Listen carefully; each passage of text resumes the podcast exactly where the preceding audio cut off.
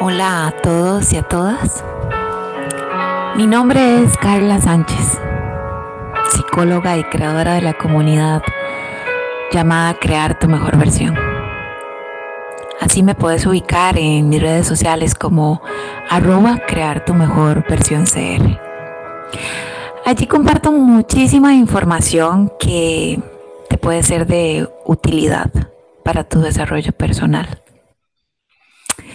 Quiero darte la bienvenida a este episodio número 10 de esta segunda temporada que inició junto con el nuevo año 2023.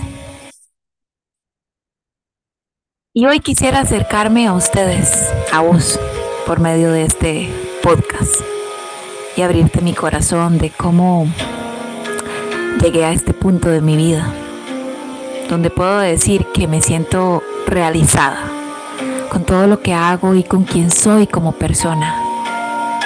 Pero esta historia no sería igual si no fuera por cada una de las experiencias que he vivido. Y les cuento todo esto porque, o les voy a contar todo esto porque en consulta muchas veces me dicen, Carla, no sé si usted me entienda, pero es que a mí me ha pasado que me siento sola, solo Siento que nadie me quiere, que no soy suficiente, que busco desesperadamente que alguien me quiera, que alguien me valore, que alguien me proteja. Y a eso hay que agregarle pues todas las acciones que esos sentimientos provocaron. Y mucho de eso ha hecho que pudiéramos llamarle a situaciones difíciles, complicadas, errores.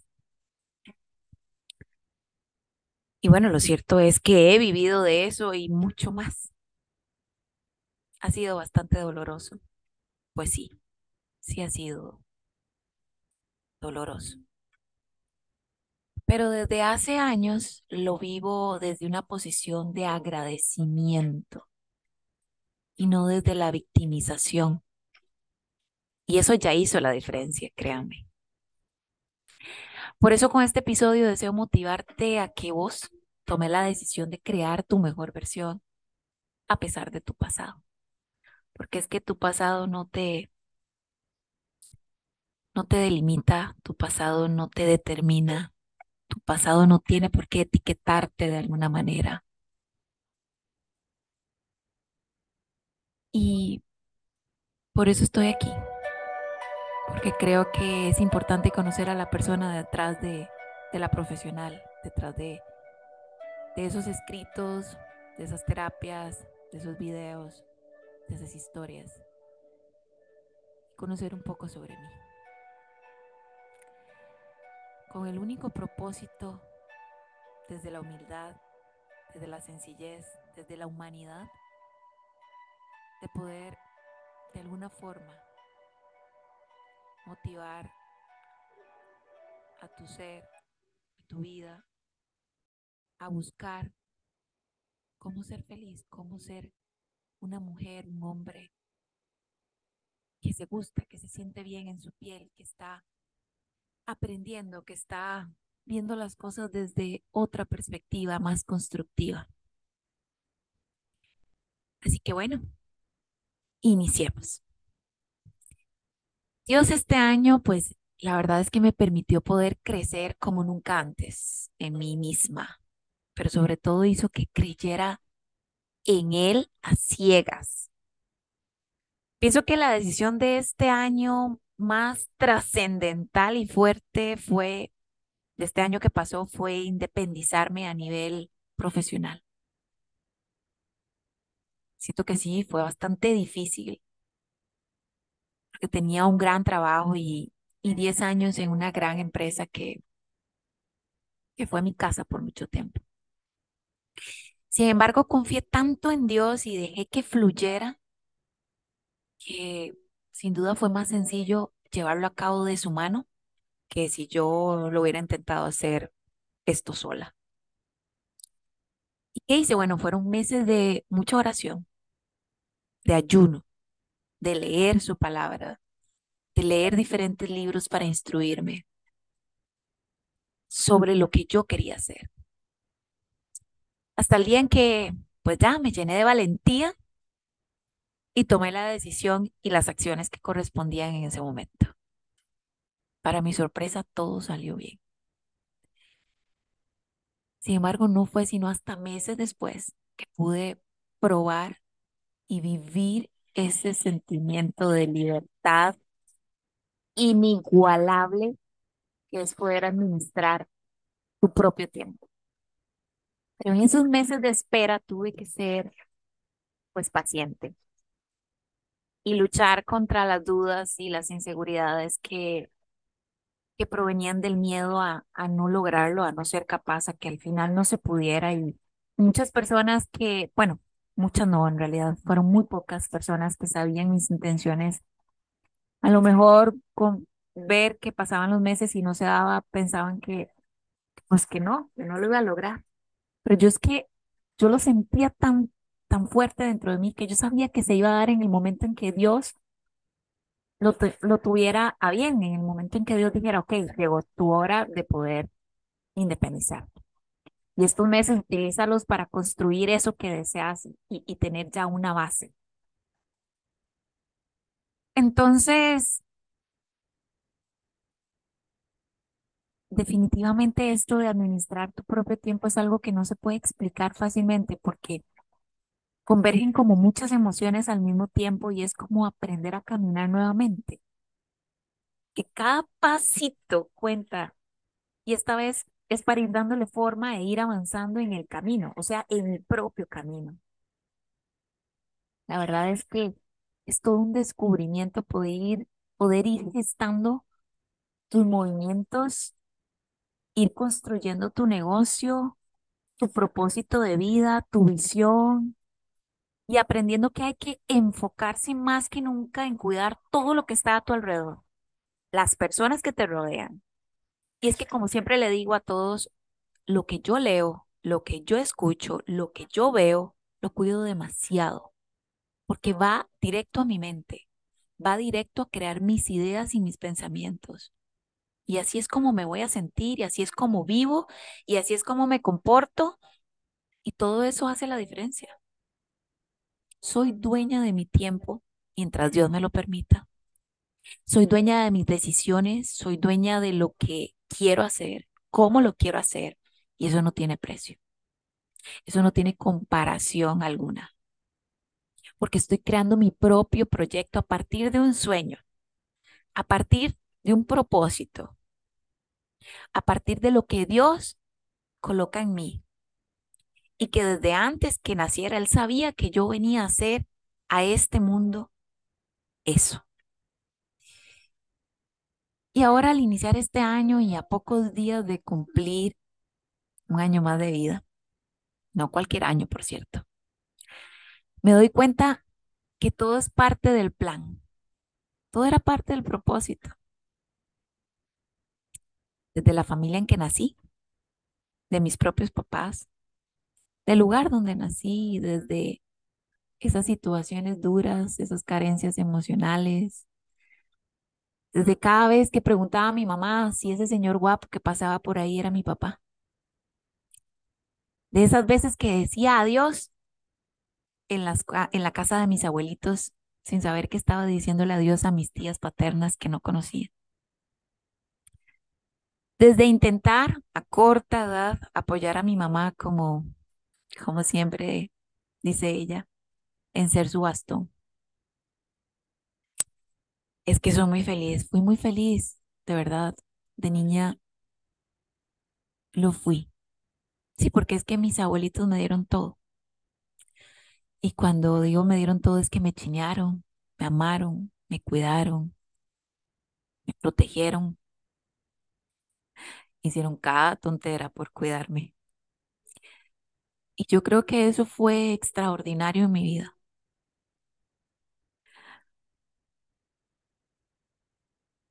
Porque me hizo sentir esa protección,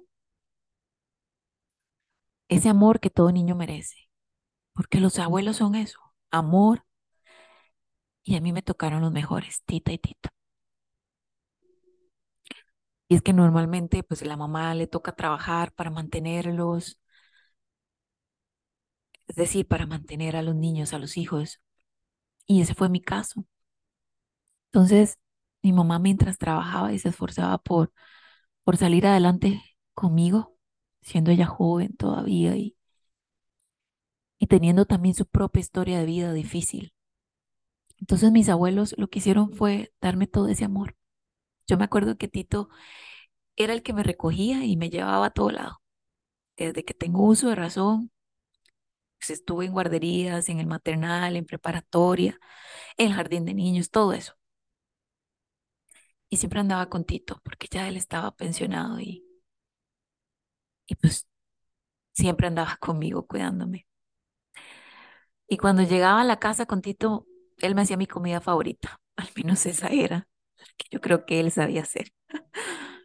Era perfecto para tomar café, porque era pan baguette lleno así, untado de mayonesa. Y entonces nos sentábamos, él y yo, en la sala como buenos ticos a ver Teleclub. Si sos muy joven no tendrás ni idea de qué te estoy hablando, pero bueno, posiblemente habrás visto muchas historias sobre una señora, se llama Inés Sánchez, y pues ella era la, la conductora de ese programa, en fin. Pero bueno, tenía que empezar pues a formarme, ¿verdad? Tenía que empezar a vivir y me tocó emprender el camino con mi mamá. Y no fue nada fácil, no. Tal vez tenía como cuatro o cinco años cuando empezó una parte de mi vida dura, difícil, junto a mi mamá. Éramos ella y yo, contra lo malo y lo cruel. Y fueron varios años de sentirme triste, de sentirme grande a pesar de que era una niña pequeña. Y después de eso, porque siempre sale el sol, mi mamá se armó de valor y decidió cambiar su vida cuando yo tenía 10 años. Y nos fuimos de la ciudad a Jaco, al paraíso de Jaco. Wow, fue lo mejor que a una niña de 10 años le pudo pasar, porque en Jaco encontré libertad. En Jaco pude ser niña, pude jugar, pude aprender a andar en bici, pude ir a la playa, pude ir a piscinas, pude jugar Barbies, pude jugar elástico, jugar en la playa mientras era el recreo en la escuela. Fue estupendo. Y al fin mi mamá también pudo hacer su sueño realidad de formar una familia y vinieron mis hermanitos y por muchos años fuimos bastante felices, bastante afortunados y vi a crecer, vi crecer a mis hermanos. Los crié junto con mi mamá y con el papá. Mami y Gilbert fueron mi apoyo en la adolescencia, aunque fue una adolescencia complicada porque mi mamá a la vez estaba entrando a la menopausia y yo estaba en la adolescencia y eso era como un buen choque de hormonas de ambas partes. Sin embargo, fui una adolescente tranquila y conocí el amor. Y supe que era ese el amor de mi vida. Y vivimos un noviazgo espectacular, montados en una bici que se llamaba, eh, eh, bueno, que aún hay, las bananas. Y fue hermoso.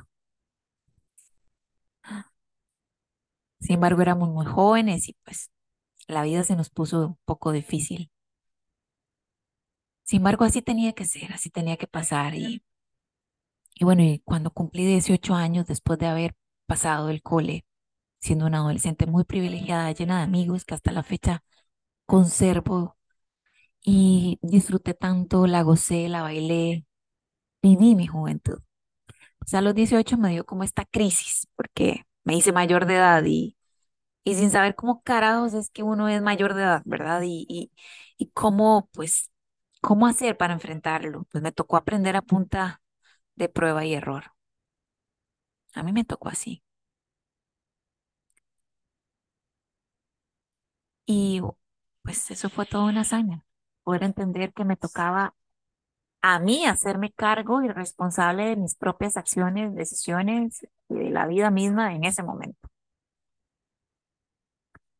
No sabía qué iba a hacer muy bien de mi vida, solo tenía sueños, pero sentía que estaba sola, aunque no tenía una guía y, y había que buscarse el camino. Intenté pues irme otra vez a la ciudad, cumplir sueños, según yo, y pues sí, hice mucho de lo que quise, como modelar, como estar en concurso de bellezas, como anuncios, como diferentes eventos.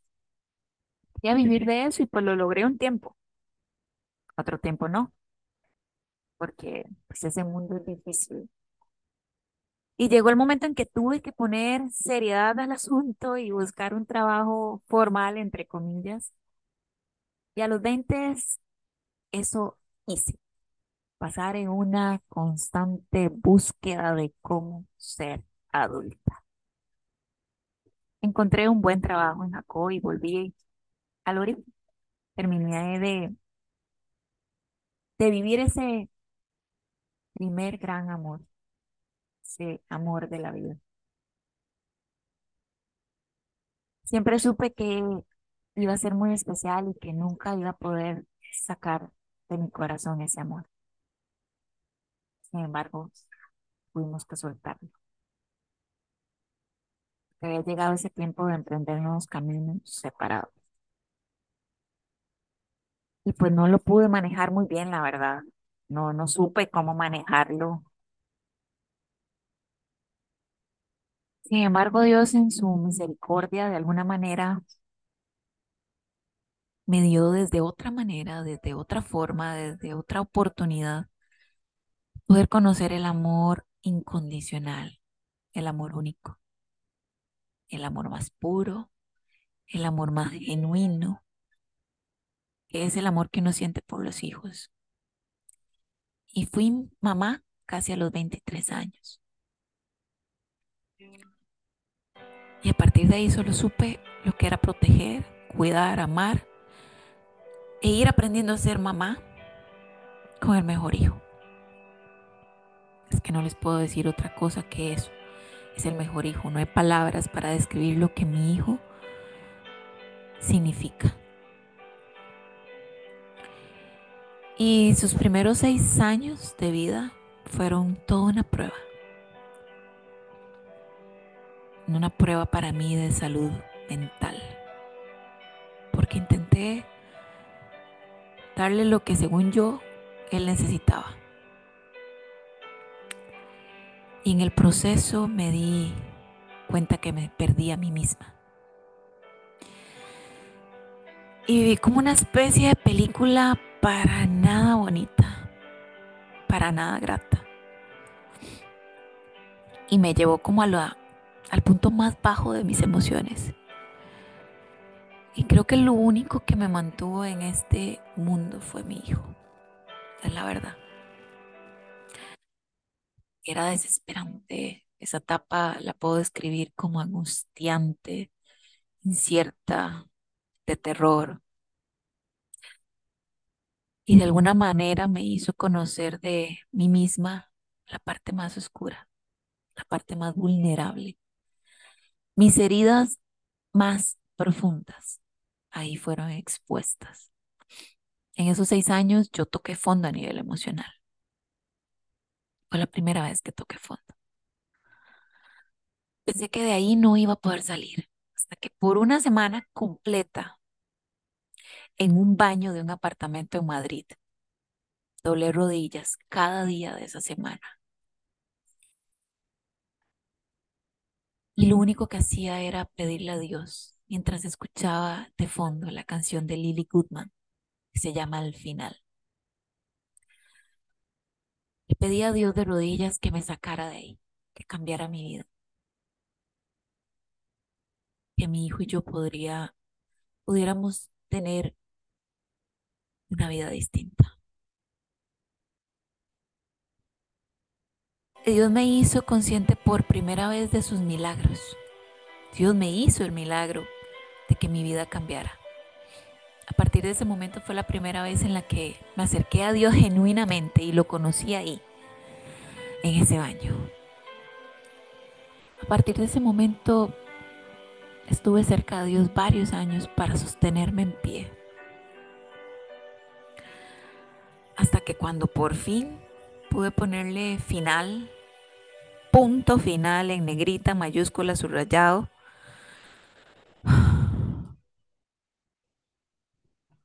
a ese capítulo de mi vida, pues me alejé de Dios, paradójicamente. Estaba destruida, la verdad, estaba destruida. De alguna manera estaba desconectada de Dios y no quería saber nada de Dios. Eso es lo más cierto, lo más real, lo más franco que les puedo decir. Estaba fría por dentro y, y fui tierra súper fértil en ese momento para equivocarme varias veces, montones de veces, miles de veces. En diferentes circunstancias y situaciones de la vida me equivoqué. Y Dios permitió que pasara por cada una de esas experiencias para que yo pudiera entender que sin Él yo no puedo vivir. Sin Él no, no puedo. Y adivinen qué pasó. Pues sí, eso. Volví a tocar fondo una vez más. Esta vez ya iniciando mis 30 años, fue eso. Yo misma pisoteé mi amor propio, mi dignidad y mi valor, yo misma. No sabía básicamente que cada acción me llevaba a destruirme un poco más. Y que el vacío gigante que sentía, solo Dios podía llenarlo. Que debía de dejar de buscar protección, amor y cuidado en otros lugares y solo buscarlo en Dios. Aprendí que tenía que perdonar lo externo como lo interno. Y entonces la magia sucedió. Fui descubriendo y creando mi mejor versión. Me enfoqué en lo importante, que era Dios, mi hijo y yo. Mi hijo siempre fue mi cable a tierra, mi hijo siempre fue mi motor. Y les puedo decir que todo cambió. Me dediqué a saber quién era yo, quién quería llegar a ser. Me preparé y me lancé con lo que tenía a buscar mi propósito y fui creando el momento. Porque a veces siempre escucho y, y, leo y me dicen, es que hay que esperar el mejor momento para hacer tal cosa. Y no, no hay que esperar el mejor momento, hay que crear ese mejor momento. Y bueno, se vino la pandemia y todo cambió, lo sabemos, ¿verdad? Pero también me hizo tener un antes y un después a nivel emocional, porque me hizo recordar qué es lo importante. Y lo importante es estar rodeado de la familia, de lo esencial, de lo, de lo sencillo, de lo simple. Y gestioné toda mi vida para movilizarme a, a mi lugar feliz, donde hace 29 años llegué siendo una niña con ojos tristes que pudo conocer la libertad, la felicidad y el amor. Y nuevamente adivinen qué me reencontré con el amor de mi vida. Es que eso es lo que es. Y pues por otro lado, mi hijo ha podido vivir todo eso que yo sentí cuando llegamos en el año 1994, mi mamá y yo. O sea, la libertad. Tengo a mi familia cerca, volví a andar en bici, retomé las amistades de toda mi vida y sigo conservando las que la vida me ha premiado. Y construí mi hogar, teniendo un trabajo estable y lindo, retador en ese momento, el cual me hizo prepararme para mi propósito de vida. Sin embargo, era hora de seguir mi propio camino. Y Dios me lo hacía sentir acá en mi corazón. Era una idea que no sé quitaba de mi mente. Y fue cuando me preparé para tomar esa decisión de cambiar vidas por medio de Dios y la psicología, de ser su instrumento. Y acá estoy trabajando por eso, porque esto apenas inicia. Este año que cierro mi década de los 30, que ha sido estupenda, porque hasta lo triste cuando lo vivís desde el agradecimiento se vuelve positivo. Estoy construyendo desde ya lo que será mi nueva década a partir del otro año 2024.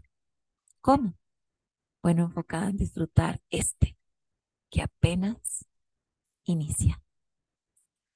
Si vos tenés un sueño, te invito a que escuches los, los episodios de enero. Estarán dirigidos hacia ese tema. Contame en redes sociales qué te pareció este episodio tan personal y tan vulnerable para mí. Buscame como arroba crear tu mejor versión CR. Un gran y fuerte abrazo. Hasta la próxima.